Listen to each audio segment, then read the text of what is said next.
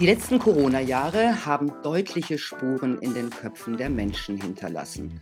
Angst, Stress, Verwirrung, Einsamkeit, Spaltung, absurde Maßnahmen, Abbau von Freiheiten und immenser Druck in Sachen Spritze.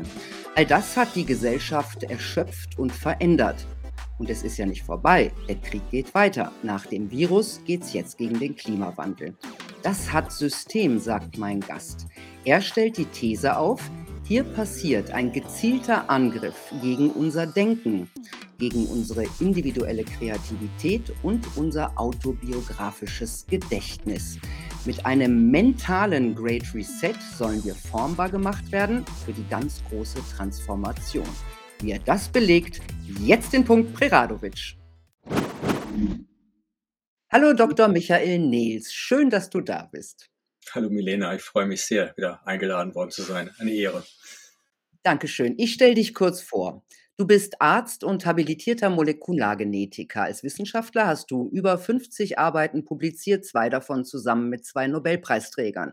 Du hast die Ursache verschiedener Erbkrankheiten an einigen deutschen Universitäten und der University of California in San Diego entschlüsselt. Für deine molekularbiologische Entdeckung des molekularen Schalters für die Entwicklung des adaptiven Immunsystems wurdest du von der amerikanischen Gesellschaft der Immunolo Immunologen als Säule der immunologischen Forschung geehrt. Du warst leitender Genomforscher einer US-Firma und hast später ein deutsches Biotechnologieunternehmen geführt. Heute arbeitest du als Privatdozent und erfolgreicher Autor, zum Beispiel des Bestsellers Die Alzheimer-Lüge, über dein letztes Buch Das erschöpfte Gehirn, der Ursprung unserer mentalen Energie und warum sie schwindet, haben wir schon gesprochen. Und jetzt reden wir über das Neueste. Das indoktrinierte Gehirn, wie wir den globalen Angriff auf unsere mentale Freiheit erfolgreich abwehren. In dem Buch stellst du die These auf, es gibt einen organisierten Angriff auf unser Denken, auf unser Hirn, auf unsere Kreativität. Und ähm, da fangen wir jetzt einfach mal mit dem Warum an. Also warum sollte unser Gehirn weniger funktionstüchtig gemacht werden und unsere kreative Individualität verringert werden? Hm. Ja, die Frage ist berechtigt. Äh, die beschäftigt mich schon lange. Ähm, ich habe mich ja in der Immunologie, sag mal, sehr weit ähm, forscherisch äh, getätigt und, ähm, und da geht es ja um die Abwehr von Mikroorganismen. Allerdings um dem, äh, dem Thema, das die Evolution uns mitgegeben hat, nämlich seid fruchtbar und mehret euch, äh, gerecht zu werden, müssen wir eben überleben, um uns vermehren zu können. Und da geht es nicht nur um den Kampf um Mikro gegen Mikroorganismen, was unser Immunsystem erledigt, sondern um den Kampf gegen Makroorganismen. Also die äh, Fressfeinde oder auch eben andere Menschen, die uns eben nicht Gutes wollen und wir müssen uns dagegen wehren und da hilft uns Erfahrungswissen dabei und deswegen ähm, ist gerade ein Teil unseres Gehirns eben da von ganz besonderer Bedeutung. Und die Frage ist nun, wenn man einen Menschen beherrschen will, äh, dann geht es eben nicht nur darum, dass man ihr sagen wir, normales Immunsystem äh, in, äh, schwächt, sondern es geht darum, dass man eben ihr mentales Immunsystem schwächt, also ihre Fähigkeit, sich gegen den Angriff zu wehren. Und es geht ja in den ganzen Dokumenten, gerade jetzt im Bereich von Covid-19, aber auch immer mehr auch in der Klimafrage darum, dass wir ein ganz neues, ich nenne das mal Betriebssystem bekommen sollen, eine Art und Weise beherrscht zu werden von, ähm, von bestimmten Narrativen, von der Geschichte, dass wir eben äh, klimaneutral leben müssen, dass wir ähm, uns ständig impfen müssen gegen alle möglichen Erkrankungskeime, dass wir auch bestimmte ja, Substanzen, die evolutionär eigentlich lebenswichtig für uns sind, nicht mehr benötigen. Und um all das durchzusetzen, ähm, insbesondere wie es eben ähm, auch das Weltwirtschaftsforum propagiert, dass wir in einer Gesellschaft leben sollen, die eben kein Privateigentum mehr hat, keine Privatsphäre mehr, denn auch in der privaten Sphäre könnten wir ja klimafeindlich uns verhalten mit dieser Begründung. Und all diese Dinge passieren momentan und die laufen nicht nur ab in, ja, in verschwörerischen Büchern, sondern man sieht auch die Dokumente dazu in der Zwischenzeit auch äh, bei der Bundesregierung. Wenn man nochmal nachschaut, das sind die ganzen Konzepte für 2030 schon vorgegeben. Und dann habe ich mir die Frage gestellt, könnte man nicht die ganzen merkwürdigen Vorkommnisse der letzten drei, vier Jahre, äh, die vielen Puzzlesteine, die es da so gibt, die zum Teil für sich allein genommen unerklärlich sind, äh, wie kann man die irgendwie zusammenfügen und ein Bild gestalten, das irgendwie Sinn ergibt? Und das habe ich die letzten Jahre gemacht. Ich habe also versucht zu erklären, wie bestimmte Dinge zu verstehen sind. Also warum wurde genau diese Art von Impfstoff entwickelt? Warum wurde genau dieses Virus sozusagen geschaffen? Da sind sicher die Experten einig darüber und da gibt es auch ganz gute Evidenz dafür und, und, und. All diese vielen Puzzlesteine habe ich eben versucht, so ein Bild zusammenzusetzen und das äh, Bild äh, war wirklich möglich zusammenzusetzen. Die Puzzlesteine passen alle und äh, du weißt ja selbst, wenn du schon mal ein Puzzle gemacht hast, man setzt ein Puzzle zusammen und wenn alle Steine passen, dann ist es sehr unwahrscheinlich, dass es noch eine andere Möglichkeit gibt, die zusammenzusetzen und ein anderes Bild zu kreieren. Also ich glaube, das Bild ist nicht ganz falsch und das Bild zeigt eindeutig, dass wir hier eine globale Kriegsführung haben, eben nicht nur äh, eben ganz gezielt auf die menschliche Leistungsfähigkeit im Gehirn, vor allem der Bereich, der eben essentiell für unsere Abwehr ist, für unsere mentale äh, Stabilität, psychische Resilienz, Kreativität. Und das sind alles Dinge, die natürlich in einer Gesellschaft, die KI gesteuert werden soll, äh, natürlich fehlerhaft wären oder problematisch wären, weil eine KI-gesteuerte Gesellschaft muss vorhersehbar sein, muss berechenbar sein. Und das sind genau die Dinge, die das Angriffsziel in unserem Gehirn eben uns ermöglichen und äh, ermöglicht. Und wenn eben das Angriffsziel zerstört wird, dann, ähm, ja, dann sind wir eine mhm. Dozilgesellschaft, die das macht, was man von uns verlangt. Und zwar ohne Widerspruch und sogar möglicherweise mit, äh, mit Freuden. Also wir sollen formbar gemacht werden, damit wir keinen Widerstand äh, leisten gegen eine möglicherweise durch künstliche Intelligenz regierte oder ja, Zukunft, gesteuerte Zukunft. Jetzt kommen wir mal zum Wie. Also, wie kann unsere Denkfähigkeit angegriffen werden? Du schreibst der Hippocampus, darüber haben wir ja auch schon im letzten, Bu äh, im letzten Interview gesprochen. Der Hippo Hippocampus ist der Schlüssel, also unser autobiografisches Gedächtniszentrum. Mhm. Ähm, vielleicht kannst du noch mal erklären, die, wie die Funktionsweise ist, damit wir verstehen, wie es angegriffen werden mhm. kann. Also ich habe ja vorhin davon gesprochen, dass wir ein, ein immunologisches Immunsystem haben, also immunologisches Abwehrsystem haben gegen Mikroorganismen und wir haben ein mentales Abwehrsystem gegen Makroorganismen. Da hilft uns unser Erfahrungswissen. Einfaches Beispiel, ein Hund bellt mich an, äh, aufgrund meines Erfahrungswissens, ich schaue mir den Hund an, sage ich, okay, kleiner Dackel, äh, Gefahr gering, oh. äh, großer Schäferhund, nicht an der Leine, Gefahr größer. Äh, je nachdem, wenn er noch mit dem Schwanz wedelt, würde ich sagen, Gefahr wieder geringer. Aber das sind alles Wissen, Wissensinhalte, die äh, aus Erfahrung kommen. Und das Erfahrungswissen speichert der Hippocampus. Das heißt, äh, meine Art und Weise, mit der Umwelt zu reagieren, interagieren und zu reagieren auf solche bedrohlichen Situationen hängt ganz stark davon ab, äh, welches Erfahrungswissen ich habe, also ob mein Hippocampus funktioniert. Und der Hippocampus ist eine ganz besondere Struktur, die ist extrem alt. Das ist die gibt es also nicht nur bei Säugetieren, die gibt es also ganz weit zurück bei den Vögeln schon. Also wahrscheinlich die Sauriers haben die schon gehabt, weil der Hippocampus sich äh, vier essentielle Dinge merkt. Er merkt sich, wann und wo wir etwas erlebt haben, was wir erlebt haben und wie es sich angefühlt hat, also die Emotionen, die mit einhergehen. Das heißt, wenn wir irgendwo in, äh, als Jäger und Sammler oder als Fischer und Sammler durch die Natur streiften und irgendwo ein Fressfeind war, dann hat sich der Hippocampus das gemerkt und wir wissen, nächstes Mal bitte nicht mehr diesen Weg nehmen, zu gefährlich. Andererseits ist es mit Freuden verbunden, wenn wir irgendwo einen, einen tollen Baum finden mit Früchten dran, wo dann gehen wir nächstes, nächsten Morgen wieder hin. Und dieses Wissen, wann, wo, was erlebt wurde und wie es sich angefühlt hat, äh, das kann sich der Hippocampus augenblicklich merken. Das heißt, er kann sich auch merken, was wir denken. Also wenn ich einen Gedanken habe, dann ist er im entsteht er normalerweise im Frontalhirn, also vorne hinter der Lenkerstirn, dort im sogenannten Kurzzeitgedächtnis. Dort jonglieren wir auch unsere Gedanken. Die sind aber nur Gehirnströme, die sind nur wenige Sekunden aktiv. Und so wie wir abgelenkt werden, ist der Gedanke wieder weg.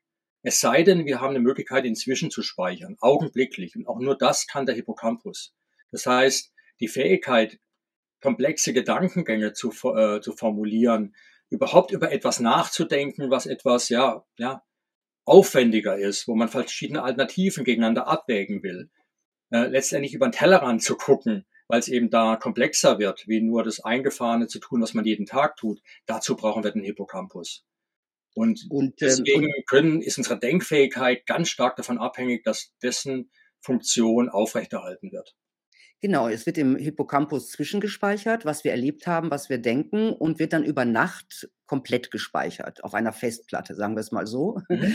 Das kann man, glaube ich, ganz gut verstehen. Aber wie kann nur kann nun dieser Hippocampus und unsere Denkfähigkeit und unser Erinnerungsvermögen angegriffen werden? Es ist so, also der Hippocampus, wie du schön sagst, lädt nachts, weil er ist ziemlich klein, er ist nur so daumengroß hier im Schädelbereich, im Schläfenlappen, äh, nur daumengroß. Er hat praktisch die Informationskapazität von ungefähr einem Tag, nachdenken, erleben, äh, Erlebnisse haben und so weiter. Und abends ist er eigentlich voll. Das spürt auch jeder. Abends geht da nichts mehr rein in die Birne. Man will eigentlich nur seine Ruhe haben. Man nennt es auch wissenschaftlich Ego-Depletion. Und deswegen findet nachts eben ein Upload statt der Information, so ähnlich wie ein Chip beim bei dem Fotoapparat, wenn der voll ist, kann man keine neuen Bilder machen. Wir müssen hochladen auf eine Festplatte. Die Festplatte ist der Neocortex. Das ist dieser Bereich, den man sieht, wenn man die Schädel aufmachen würde, die, Nuss sozusagen, die, die Walnuss, diese, diese Hirnbindung. Und da ist viel, viel mehr Speicherplatz und da wird eben hochgeladen. Dennoch brauchen wir den Hippocampus, um die Erinnerungen, die hochgeladen worden sind, am nächsten Tag zum Beispiel wieder ins Gedächtnis zu rufen. Und mhm. das macht der Hippocampus mit Nervenzellen, die im Hippocampus weiterhin diese Orts- und Zeitinformationen zu dieser Erinnerung speichern. Und diese Kombination aus Ort- und Zeitneuronen nenne ich Indexneuronen. Die stellen praktisch einen Index her über die Erinnerungen, die wir irgendwann mal hatten und die jetzt hochgeladen sind und ohne die wir keine neuen ähm, wieder ins Gedächtnis rufen können. Und deswegen hat der Hippocampus ein gewaltiges Problem. Wir werden ja, könnten theoretisch 120 Jahre alt werden, also praktisch hat es schon mal jemand geschafft, 122. Und die Frau konnte sich mit 110, 115 Jahren, da wurde ein Test gemacht, die hatte keinen Alzheimer, noch an ihre Kindheit erinnern. Das heißt, Indexneurone, die in der Kindheit Erinnerungen äh, sozusagen archiviert haben und wieder die, ihr die Fähigkeit erlauben, die wieder zurückzurufen. Diese Indexneurone sind so lange erhalten. Gleichzeitig muss sie neue Indexneurone für neue Gedanken haben. Das heißt, wir brauchen eigentlich immer wieder neue Indexneurone, weil sonst ist der Hippocampus irgendwann nur noch bestehend aus Indexneuronen und kann gar keine Inhalte mehr aufnehmen. Und deswegen hat der Hippocampus noch diese zweite evolutionär geschickte Eigenschaft. Er kann neue Indexneurone produzieren. Jede Nacht. Und zwar Tausende. Und diese Produktion ist notwendig, dass wir am nächsten Morgen tatsächlich wieder aufnahmefähig sind. Sonst, wenn das nicht stattfindet, haben wir praktisch morgens keine frischen Indexneurone zur Verfügung und sind schon ego-depletiert, bevor der Tag eigentlich begonnen hat. Ego-depletiert? Ego-depletiert heißt äh, dieser, dieses Gefühl, was man normalerweise abends hat, mhm. dass keine Indexneurone zur Verfügung sind, ist, mehr sind und man ist müde und erschöpft mental. Äh, wenn man keine Indexneuronenproduktion über Nacht hat, ist man morgens schon erschöpft, weil ja die, mhm. die am Tag also vorher aufgebraucht wurden. Geht der Angriff dann ähm, gegen die Produktion dieser Indexneuronen? Das ist der Trick. Wenn man die Indexneuronenproduktion unterdrückt, da gibt es verschiedene Möglichkeiten, das zu tun. Äh, Im Prinzip findet das schon seit Jahr, Jahrzehnten in unserer Bevölkerung statt. Das kann man daran erkennen, dass der Hippocampus, der ja praktisch die einzigartige Fähigkeit hat, täglich neue Nervenzellen zu produzieren, rein theoretisch jeden Tag etwas wachsen müsste. Er müsste an Volumen zunehmen. Das tut er auch unter artgerechten Lebensbedingungen. Man könnte es über artgerecht noch diskutieren. Der Punkt ist, wenn wir artgerecht leben, kann der Hippocampus pro Jahr das ganze Leben hindurch wachsen, ein bis zwei Prozent mindestens pro Jahr. Tatsache ist allerdings, dass der normale Mensch, der durchschnittliche Mensch in der westlichen Zivilisation ein Schrumpfen erlebt von anderthalb, ein bis anderthalb Prozent. Das heißt, mhm. wir leben so weit weg von artgerecht, dass wir kaum Indexneuronen produzieren. Im Gegenteil, wir haben sogar einen Verlust an Hippocampusvolumen über die ganze Lebenszeit von ungefähr ein bis anderthalb Prozent pro Jahr. Und das ist auch der Grund, warum wir irgendwann in Alz einen Alzheimer bekommen, weil Alzheimer ist eine hippocampale Demenz. Das heißt, je kleiner der Hippocampus, umso näher sind wir äh, dem Alzheimer sozusagen schon entgegengeschritten in unserem Leben. Also das ja, das ist ja auch ganz interessant. Das habe ich in deinem Buch gelesen, ähm, dass, glaube ich, die, die, die äh, Neuerkrankungen von Demenz extrem steigen. Da glaube ich, der Vergleich zwischen 2018 und 2021 äh, eine Steigerung um 31 Prozent. Absolut, ja. Und vor allem trifft es äh, Menschen unter 65 vermehrt.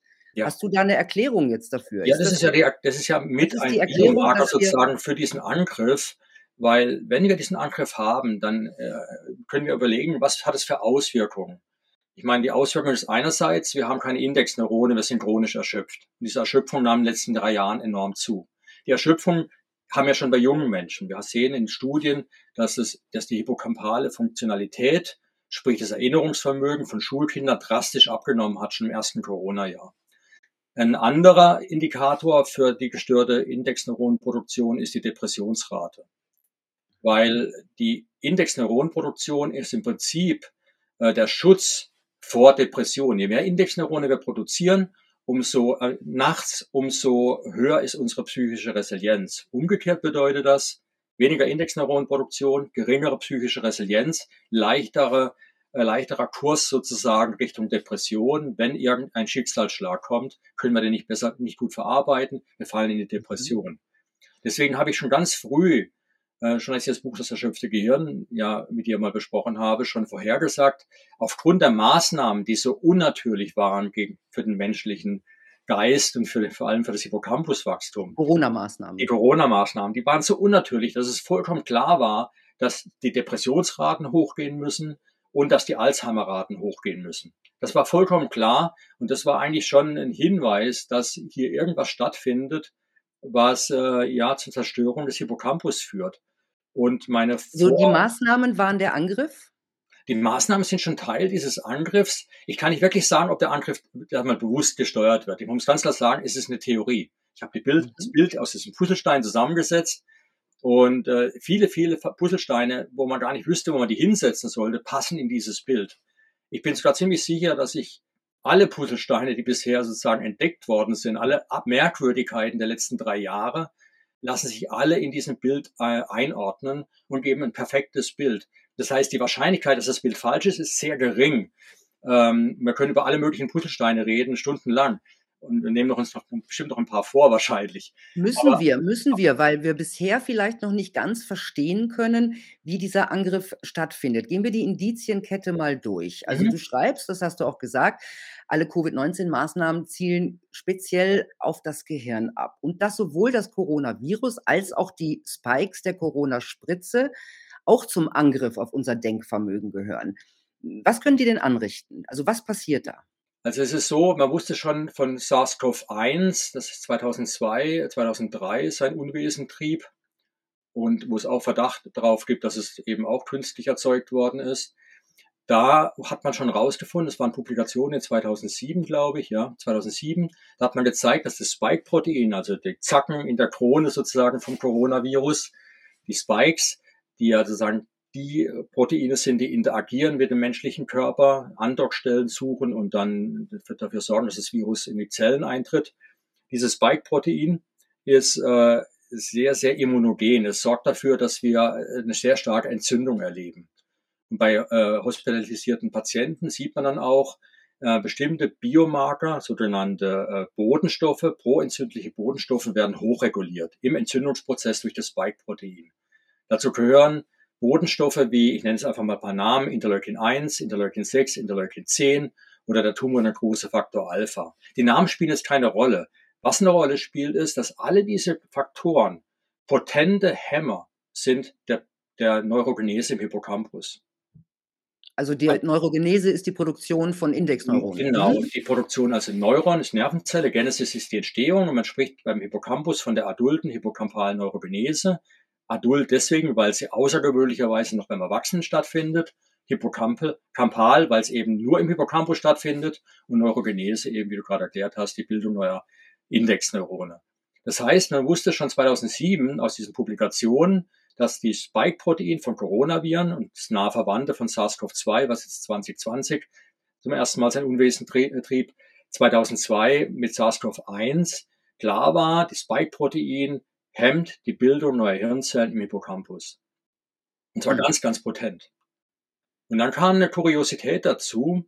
Man hat dann 2018, das war so ein Think Tank der, der DARPA, das ist sozusagen der Forschungsarm des amerikanischen Verteidigungsministeriums, DARPA, ein Think Tank, also eine Denkfabrik, hat einen Vorschlag gemacht 2018, man sollte doch, um SARS, also die Corona, ein Coronavirus zur Biowaffe zu entwickeln, eine sogenannte Furin-Spaltstelle in das Spike-Protein einbauen. Jetzt muss ich vielleicht erläutern, Furin ist ein Enzym, eine, Schere, eine molekulare Schere, die alle unsere Körperzellen haben oder fast alle unsere Körperzellen haben die. Und die schneiden jetzt, wenn so eine Furinspaltstelle in das Spike-Protein einkodiert wurde, genau das Spike-Protein an der Stelle durch. Das heißt, aus dem Spike-Protein werden zwei Unterhälften, eine S1, S steht für Spike, S1-Untereinheit und eine S2-Untereinheit. Die äußere, das ist die mit den Körperzellen interagiert, nennt man S1. Und diese S1-Subunit oder Untereinheit, die hat jetzt eine besondere Eigenschaft. Erstens, also die, die grundlegende Eigenschaft nach wie vor, sie ist extrem proentzündlich und erhöht die Produktion dieser Bodenstoffe, Zytokine, die ich gerade genannt habe, die ganz gezielt die Indexneuronenproduktion hemmen. Das war dramatisch. Und die zweite Eigenschaft, die durch diese Schnittstelle dazu kam, ist, dass das Virus infektiöser wurde das ist auch das, was offiziell bekannt ist. Was also weniger quasi bekannt in Wuhan äh, Gain Function, also Gain of Function, dass in Wuhan dieses Virus ähm, mhm. modifiziert wurde mit dieser Furinspalte. Das, das genau. Ist, also das ist das ja ist schon recht früh aufgekommen, ja. Ja, genau. Und das Argument, dass es eine zufällige Schnittstelle da entstanden ist, ist, äh, glaube ich, äh, weit widerlegt, soweit man es nur widerlegen kann. Also ich habe schon mal irgendwo gesagt, ich glaube, man müsste zehnmal im Lotto gewinnen, dass diese Zufalls, diese Sequenz, die sich ja schon im Patent von Moderna findet, 2016, äh, dass die jetzt zufällig in der Natur entsteht, genau an der Stelle, wo die DARPA Think, der DARPA Think Tank das äh, prognostiziert hat, dass es dort ja platziert werden sollte, ist extrem unwahrscheinlich. Und glaube auch FBI und Homeland, wie die allen ganzen Behörden heißen, USA haben inzwischen mhm. ja auch gesagt, dass äh, sie die Theorie jetzt akzeptieren, dass es eben in mhm. Wuhan produziert worden ist. Naja, und was eben weniger bekannt ist, ist, dass dieses Furinspalten an dieser Stelle eben ähm, nach wie vor eben ein toxisches Spike-Protein produziert. Äh, das, äh, das, äh, das war weniger bekannt. Bekannt war, dass es dadurch infektiöser wird, durch diese Spaltung. Das Virus wird dadurch infektiöser. Aber was nicht bekannt war äh, bisher, ist eben, dass dadurch das S1, die S1-Untereinheit, plötzlich gehirngängig wird. Aha, also die Hirnblutschranke überwindet. Genau, die Hirnblutschranke äh, schützt uns eigentlich auch vor Viren. Also respiratorische Viren sollten es eigentlich nicht sozusagen ins Gehirn schaffen. Äh, dafür ist die Blut-Hirn-Schranke da. Auch bestimmte Toxine dürfen nicht ins Gehirn. Das Gehirn schützt sich selbst, das ist das wichtigste Organ, was wir sozusagen haben. Ähm, das ist auch ein Grund zum Beispiel, warum, äh, wenn zum Beispiel jemand einen Hirntumor hat, Chemotherapeutika ganz schlecht funktionieren, weil man kriegt die nicht ins Gehirn rein. Die Blut-Hirn-Schranke verhindert das. Deswegen hat man zum Beispiel solche bestimmte Vehikel gebaut, man nennt die Lipid-Nanopartikel, und damit kann man jetzt diese hm. Gifte ins Gehirn äh, transportieren. Und dann sind wir bei der Spritze, weil da Spritze, in dieser ja. und in, in, dieser in dieser sogenannten Impfung, da wird ja mit diesen äh, Lipid-Nanopartikeln ähm, also wird das ja weiter weiter äh, wie, wie sagt man ähm, verpackt. Gebracht. Damit wird es verpackt und, Äh, in den Körper geschickt. Und dann hat sie auch beim nächsten Puzzlestein. Warum? Warum hat man für ein respiratorisches Virus eine Injektion, die sogar systemisch ist? Man aspiriert nicht. Auch das ist ein Puzzlestein, der nicht erklärbar ist. Wieso wird nicht aspiriert? Normalerweise, wenn, habe ich als Arzt noch gelernt, wenn man jemanden in den Muskel injizieren will, auch bei einer Impfung, dann steckt man die Nadel rein, zieht kurz mal daran, dass man nicht sicher ist, dass man nicht in einem Blutgefäß gelandet ist, weil wenn man dann abspritzen würde mit der Spritze, bedeutet es ja, dass es übers Blutgefäß dann in den ganzen Körper kommt. Da will ich aber nur lokal impfen. Also macht man diesen Schutz, ähm, äh, diesen Schutztest mit eben der Aspiration. Das ist abgeschafft worden, äh, schon 2016. Ähm, die CDC, äh, die amerikanische Seuchenbehörde, empfiehlt immer noch, man sollte nicht aspirieren bei Covid-Impfungen, also wenn das mal Impfung jetzt, aber ein besserer Begriff wäre Spiking, weil es tatsächlich darum geht, dieses Spike-Protein, vor allem die S1-Subunit, in den Körper zu bringen. Also heißt, heißt, das heißt, wir haben jetzt zwei Mechanismen, die dafür sorgen, dass dieses Zeug ins Gehirn kommt. Erstmal die Lipid-Nanopartikel, aber selbst der Prozentsatz, der nicht zufällig ins Gehirn kommt, sondern irgendwo im Körper sonst produziert wird, der gelangt letztendlich trotzdem ins Gehirn, weil durch die Furin-Spaltstelle eben das sichergestellt wird, dass jetzt ein sehr stabiles äh, Spike-Subunit, also Untereinheit von Spike, produziert wird von den Körperzellen, die dann eben im Gehirn nachweisbar sind. Und man hat zum Beispiel bei äh, Infizierten, also die wirklich die Infektion durchgemacht haben, nachgewiesen, dass selbst 15 Monate nach der Infektion man immer noch Spike-Protein in den Hirnzellen hat. Aha. Kann das nicht zu auch Zufall sein oder einfach schlechtes Arbeiten, dass die Spikes so lange im Körper verbleiben oder gibt es auch 'n Indiz, dass das gewollt sein Ja, konnte? wie gesagt, Absicht kann man da nie unterstellen. Das ist Problem ist, äh das heißt, man kann Absicht unterstellen, aber man kann sie nicht beweisen, weil niemand sagt: „Ich habe das jetzt so gemacht, deswegen.“ Da bräuchte man 'n Augenzeuge da dafür, Aber man müsste doch wissen aber aber man müsste ja eigentlich wissen, dass diese, äh, Lipid-Nanopartikel, ähm, etwas ins Gehirn transportieren. Das ist Das war ja von wohl Anfang an bekannt, denn dafür sind sie ja entwickelt worden. Das ist ja ihre Aufgabe. Aha, aber dann macht es eigentlich keinen Sinn, sie, äh, im Grunde als Transportmittel für diese sogenannte Impfung zu benutzen. Ne, überhaupt nicht. Es macht doch keinen Sinn, genetisches Material zu Ah. benutzen, äh, weil man hätte ja das Spike-Protein, wenn man schon sich für das Spike-Protein ent entscheidet, einfach das Protein impfen können. Mhm. Aber so ist halt gewährleistet, dass es halt 'ne sehr lange körpereigene Produktion gibt, weil die mRNA ist ja modifiziert worden, sodass er auch längere Zeit produziert. Man hat also, ich glaube, ziemlich sichergestellt, dass man über ein Jahr hinweg, bis dann sozusagen die nächste, äh, herbstliche Impfung notwendig wird, dass man eben dann, äh, äh, 'ne dauerhafte Spike-Produ äh, hat. Äh, und Spike legt eben die Neuro Indexneuronenproduktion lahm. Also, wenn man fragt, warum macht man das so kompliziert bei 'nem r einfachen respiratorischen Virus, dann wäre das natürlich 'ne sinnvolle also 'ne Erklärung, die vollkommen Sinn macht.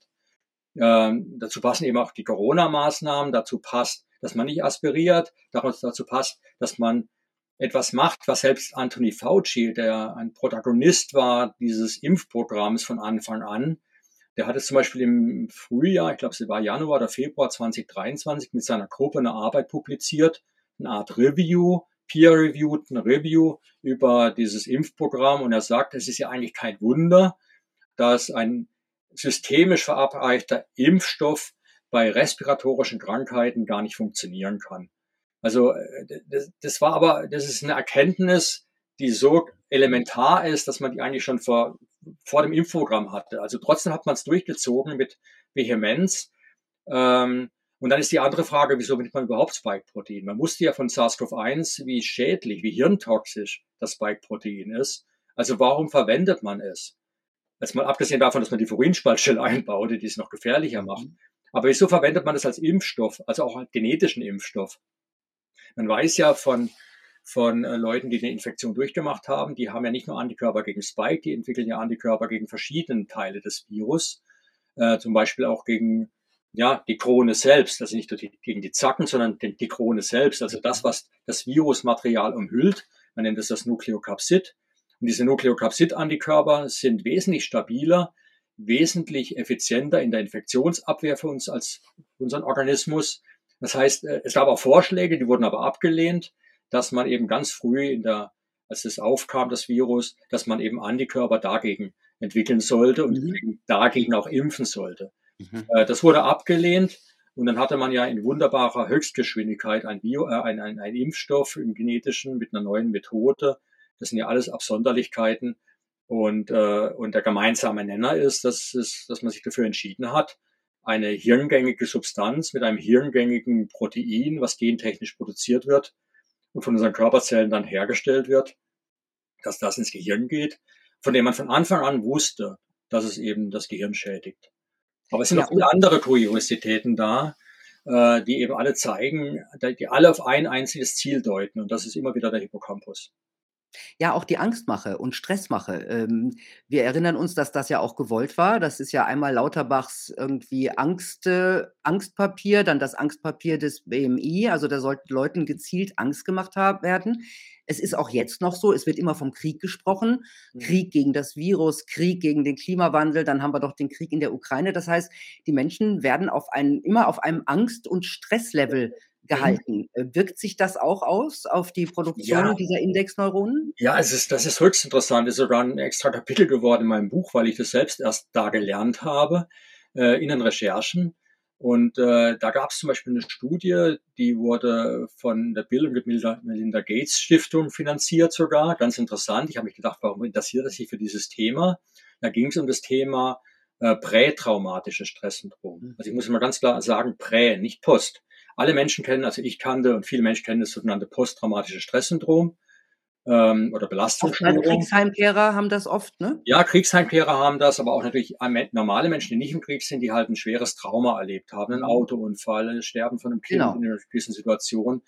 Und die haben das Problem, dass ähm, durch das extreme stressreiche Erle Erlebnis der Hippocampus seine Fähigkeit verliert, da gehört Epigenetik dazu, ein bisschen kompliziert jetzt vielleicht, will ich gar nicht ins Detail gehen, aber durch epigenetische Veränderung des Steroid, also des, des, äh, des Stresshormonrezeptors, können die den Stress nicht mehr gut äh, feststellen. Und der Hippocampus, muss man dazu sagen, ist ein Stressregulator.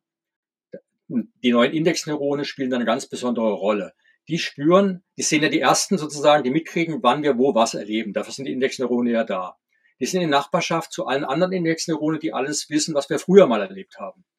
Und gleichzeitig haben die einen Rezeptor für Stresshormon. Wenn es also eine Situation auftritt, die uns äh, Stress macht, ich komme wieder zurück zu meinem Hund, der mich anbellt. Mhm. Ähm, in dem Moment, wo der Hund mich anbellt, gehen bei mir sofort die Stresshormone hoch.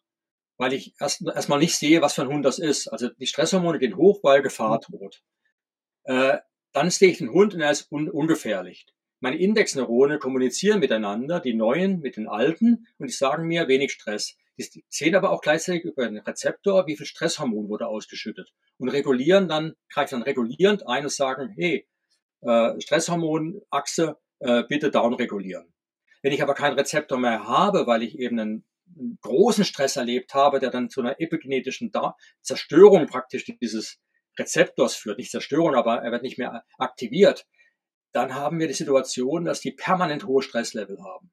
Also muss man sagen, Stress selber, also hohe Cortisolspiegel, sind potente Hemm, ist eine potent, führt zu einer potenten Hemmung der Neurogenese im Hippocampus. Das heißt, wir haben auch über diesen Mechanismus eine Blockade. Und jetzt wird es wirklich spannend.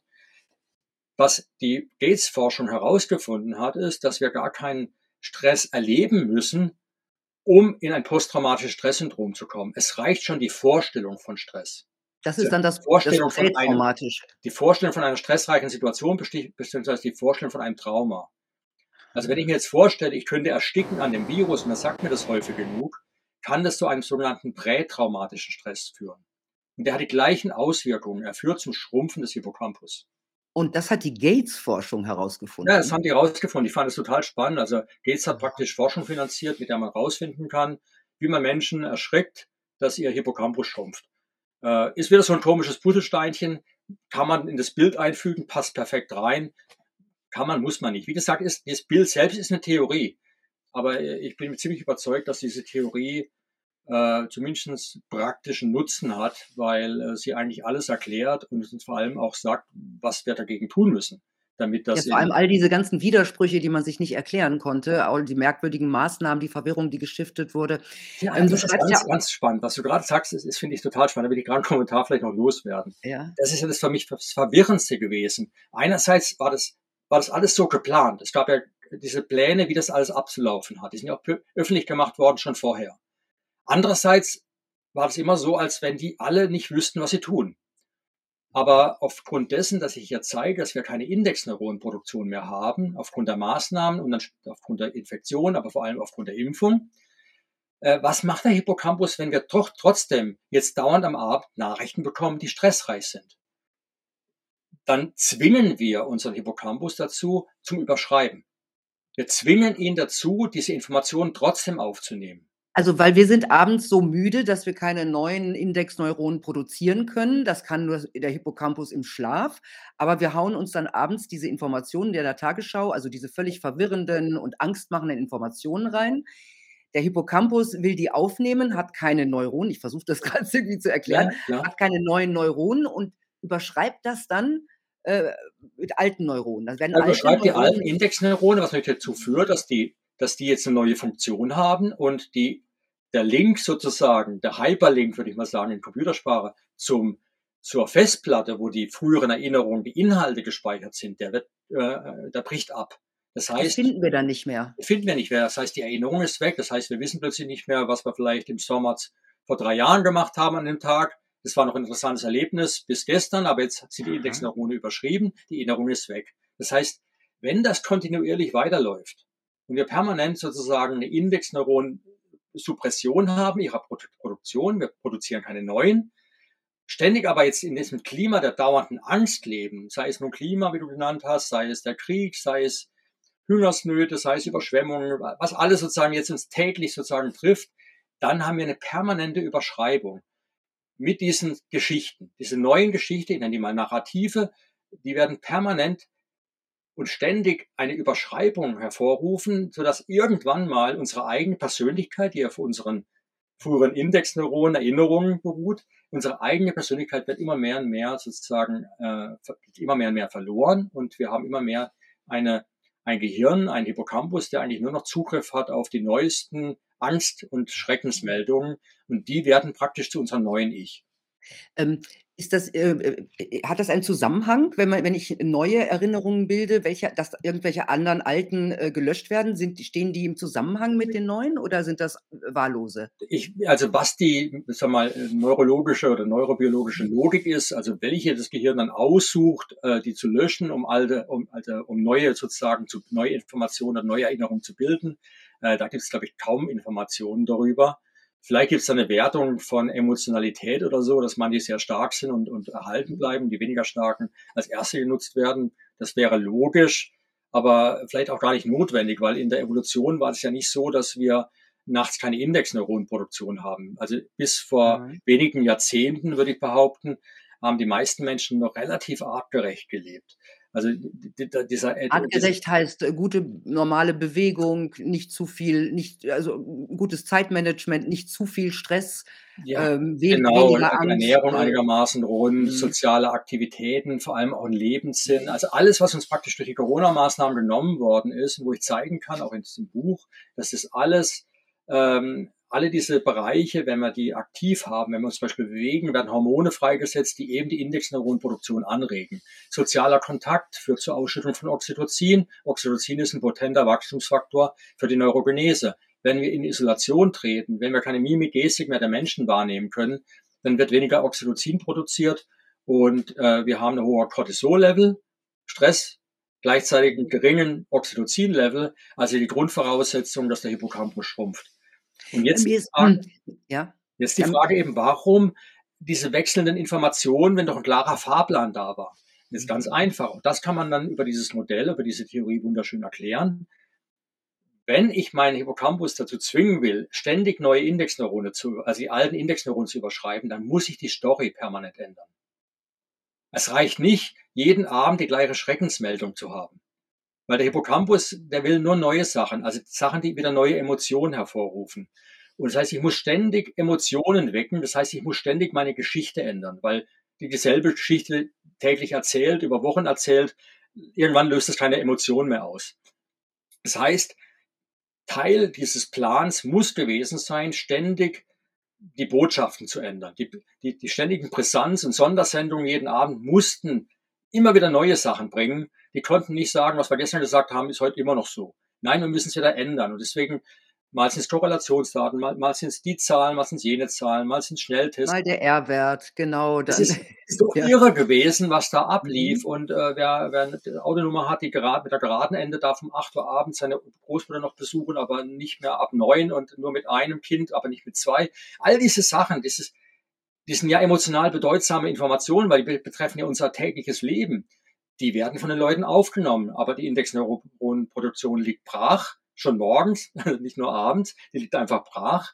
Die haben keine äh, Produktion mehr aufgrund der Maßnahmen und dann eben auch der, der ab 21 dann aufgrund der Injektion des neurotoxischen Spike-Proteins in Form einer genetischen Spritze. Mhm.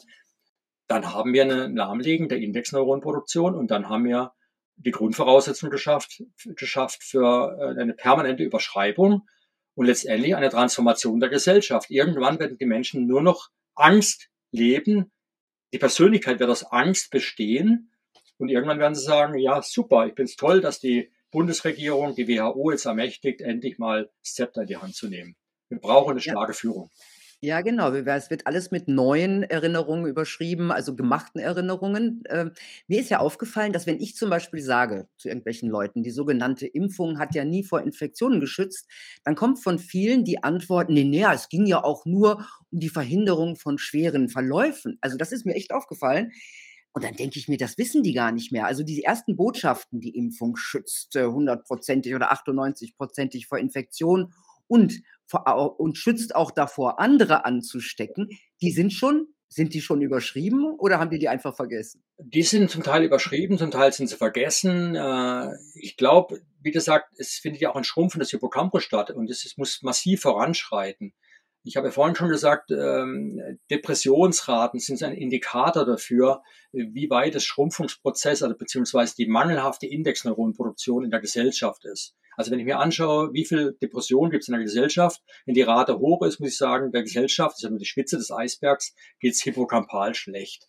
Und dazu muss man sagen, im Sommer 2019, also wenige Monate bevor das mit Corona losbrach, hat die WHO ein Paper rausgebracht und darauf steht, oder in dem steht, dass die Depression weltweit die führende Krankheit ist, also die Nummer eins.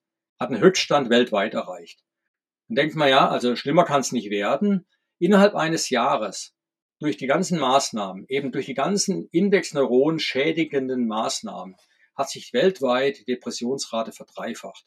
Also von diesem hohen Stand 2019 nochmal verdreifacht.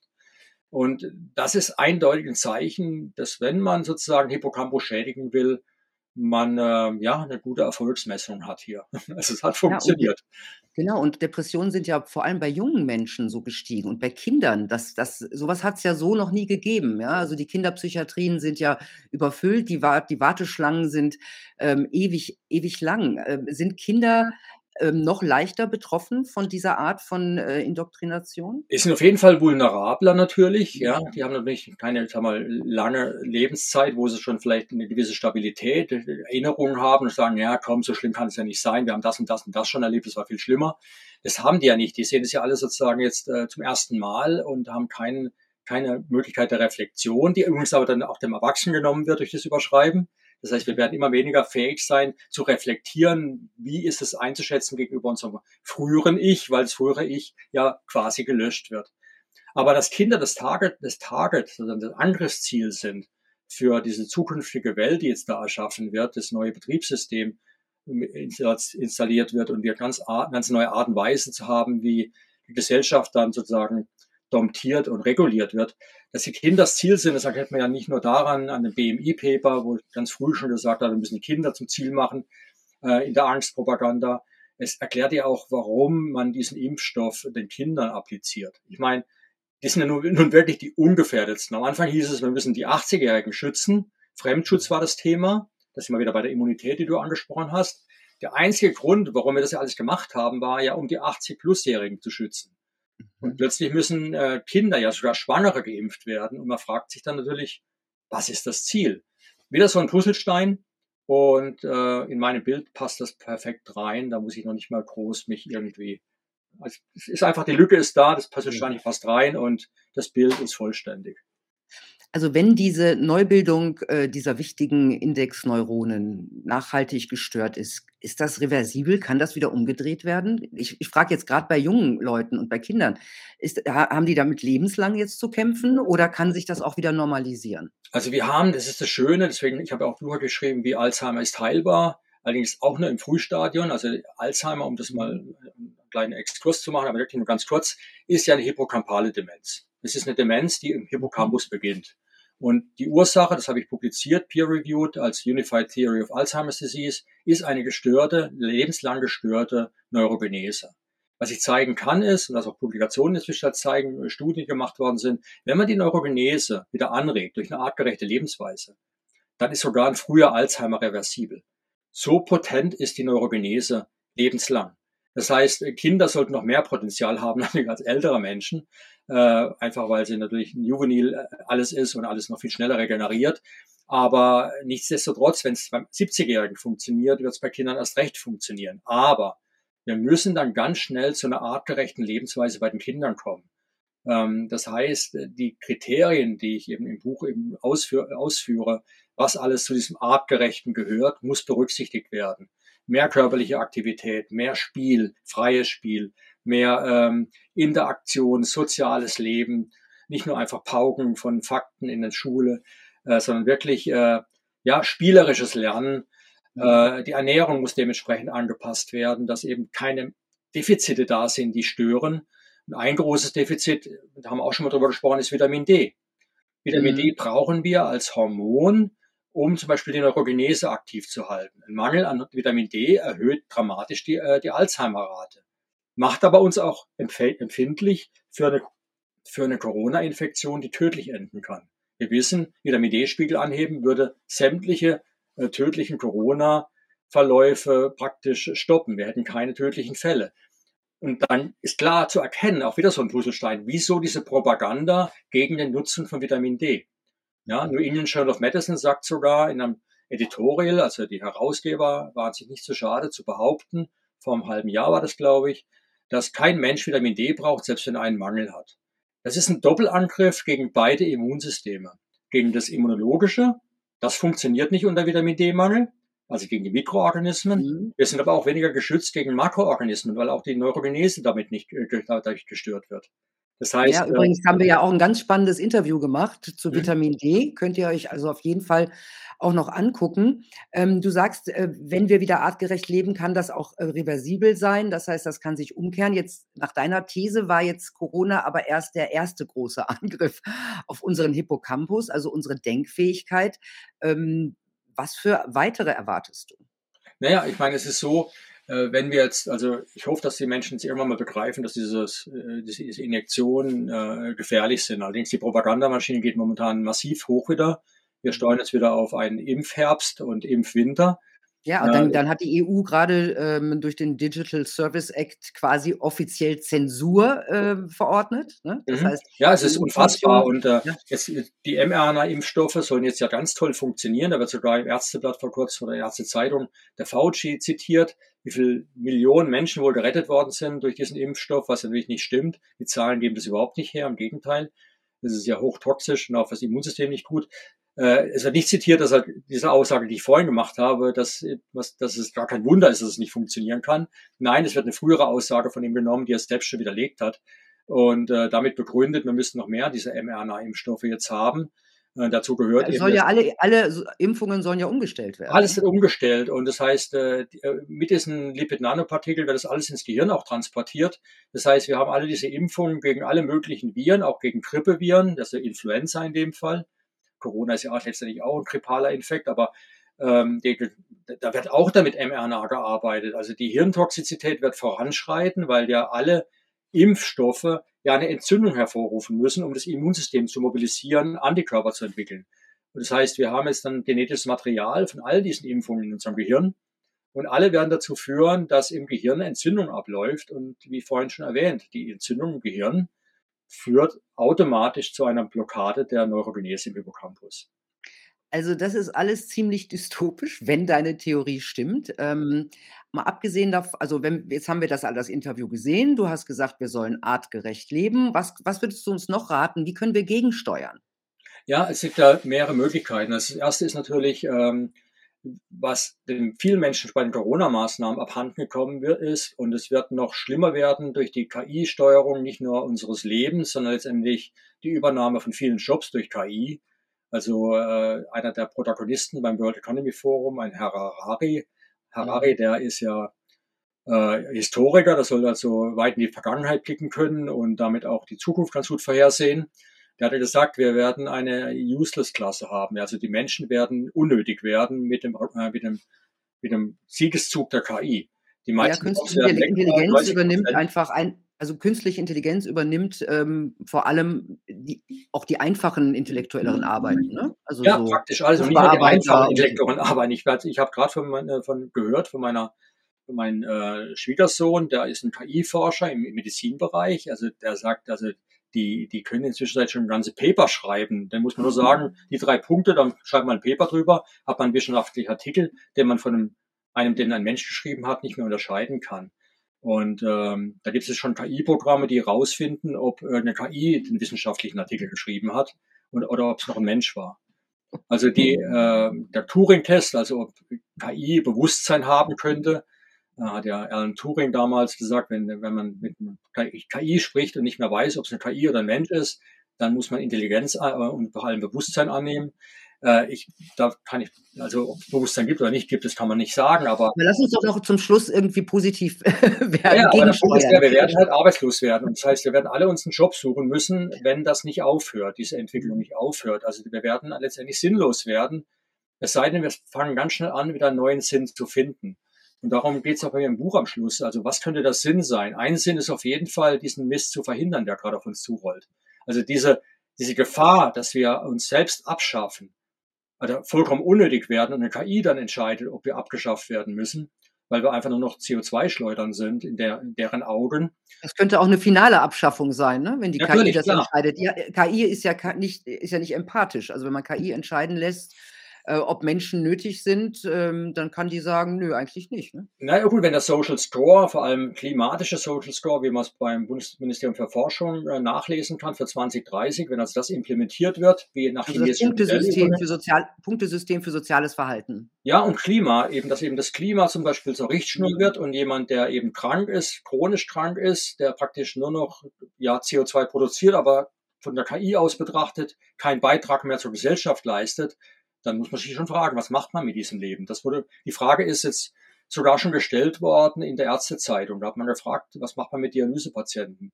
Ja, im, im Zeitalter der Klimafrage. Natürlich hat dann der Autor beantwortet, wir sind ethisch und äh, die haben weiterhin Lebensberechtigung, aber äh, die Fragen werden jetzt gestellt und was so harmlos als Fragen gestellt wird, wird irgendwann mal eine KI für uns beantworten. Das heißt, wir müssen äh, auf die Barrikaden gehen. Wir müssen jetzt wirklich anfangen, uns einen Lebenssinn zu suchen, der darin besteht, ja, mein Buch zu lesen und den Inhalt äh, dem Nächsten, der es noch nicht gelesen hat, mitzuteilen. Wir müssen alle aktiv werden. Wir müssen jetzt wirklich jetzt alle aktiv werden. Diesen Lebenssinn brauchen wir jetzt. Und dazu gehört meiner Ansicht nach noch ein dritter Punkt. Der fängt eigentlich schon so an mit der, mit dem Sündenfall in der Bibel. Da wurde uns ja gesagt, der Mensch ist an sich schlecht. Ja, und äh, gehört aus, der, aus dem Garten Eden rausgeschmissen. Ähm, ich glaube, der Mensch ist nicht schlecht. Äh, es gibt natürlich Entwicklungen und Soziopathen, gar keine Frage. Aber die meisten Menschen sind nicht schlecht von Grund auf, sie sind gut. Und äh, wenn wir das akzeptieren, wenn man dieses Menschenbild uns sozusagen angewöhnen, wieder, und auch in unserem Verhalten, dann sind, können wir kooperieren mit anderen Menschen, global.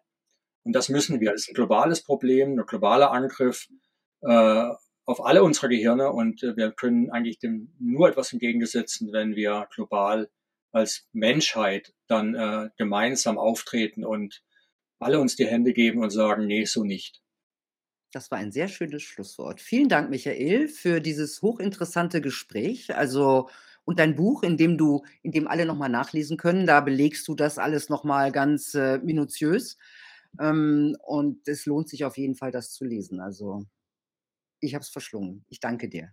Ich danke dir, Helena.